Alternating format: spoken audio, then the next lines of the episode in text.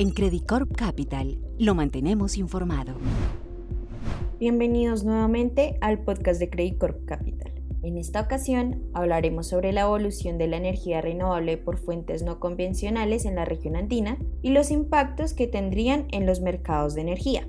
Las últimas tendencias en materia de energía renovable y la necesidad por diversificar las fuentes energéticas de la región han generado que los países pongan mayor atención a proyectos de generación de energía renovable no convencional, particularmente de fuentes alternativas como lo son la solar, la eólica y el hidrógeno. Aunque en varios países de Latinoamérica gran parte de la producción energética depende de plantas hidroeléctricas y térmicas, de cara al futuro se ve un mayor interés por dinamizar la matriz energética. En este orden de ideas, y considerando que esta tendencia podría impactar la dinámica de los precios de la energía, nos preguntamos si estos cambios supondrían otro tipo de efectos en los mercados y con qué temporalidad podría esperarse un mayor impacto de este tipo de iniciativas. En Colombia, la incertidumbre por la disponibilidad de agua por cuenta del cambio climático motivó la creación de varios proyectos que triplicarían la potencia instalada eólica y solar fotovoltaica en Colombia. Con esto en mente, ¿cómo afectan estas perspectivas la próxima subasta de energía en el país? ¿Pueden ser estas fuentes de energía sostenibles en el largo plazo? Para responder a nuestras preguntas nos acompaña Andrew McCarthy, vicepresidente y lead analyst del sector de utilities de renta variable.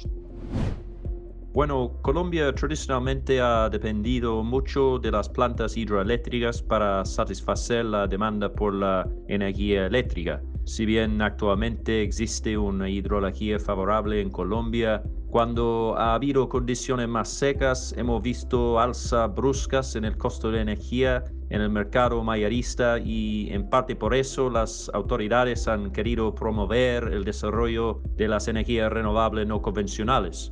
Colombia hoy tiene apenas 0,1 gigavatios de capacidad instalada, pero en 2019 el gobierno otorgó 2,5 gigas en proyectos renovables que deberían entrar en operación entre 2022 y 2023 y se espera más adjudicaciones este año. A la par se debe desarrollar, eh, por supuesto, también sistemas de transmisión. Eh, caso contrario, el potencial de desarrollo de las eh, energías renovables no convencionales podría verse afectado.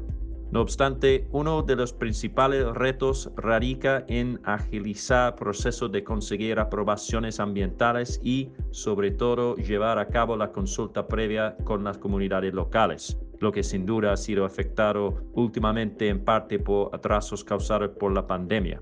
Dicho lo anterior, sí creemos que las energías renovables no convencionales van a ser un complemento muy importante para las necesidades energéticas del país de largo plazo. En cuanto a Perú, el gobierno peruano se ha comprometido a que para el 2030 las energías renovables generen el 15% de la electricidad que usa el país. ¿Qué tan viable es esta aspiración por parte del gobierno?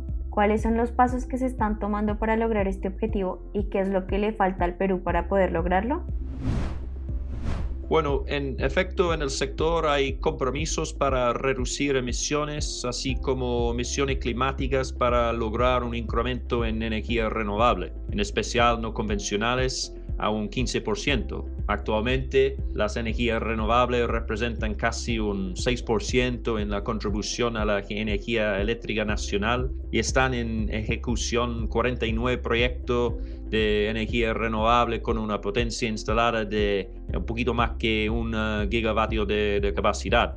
No obstante, a comparación de sus pares, el Perú sí ha tenido un avance relativamente menos rápido en el desarrollo de estos tipos de energía, dada la competencia que existe con el gas natural en el mercado energético. Ello pues existe una sobreoferta de energía producto de inversiones que se dieron entre el 2010 y 2019, los altos niveles de reserva y los precios sumamente bajos que han limitado el crecimiento de las fuentes renovables.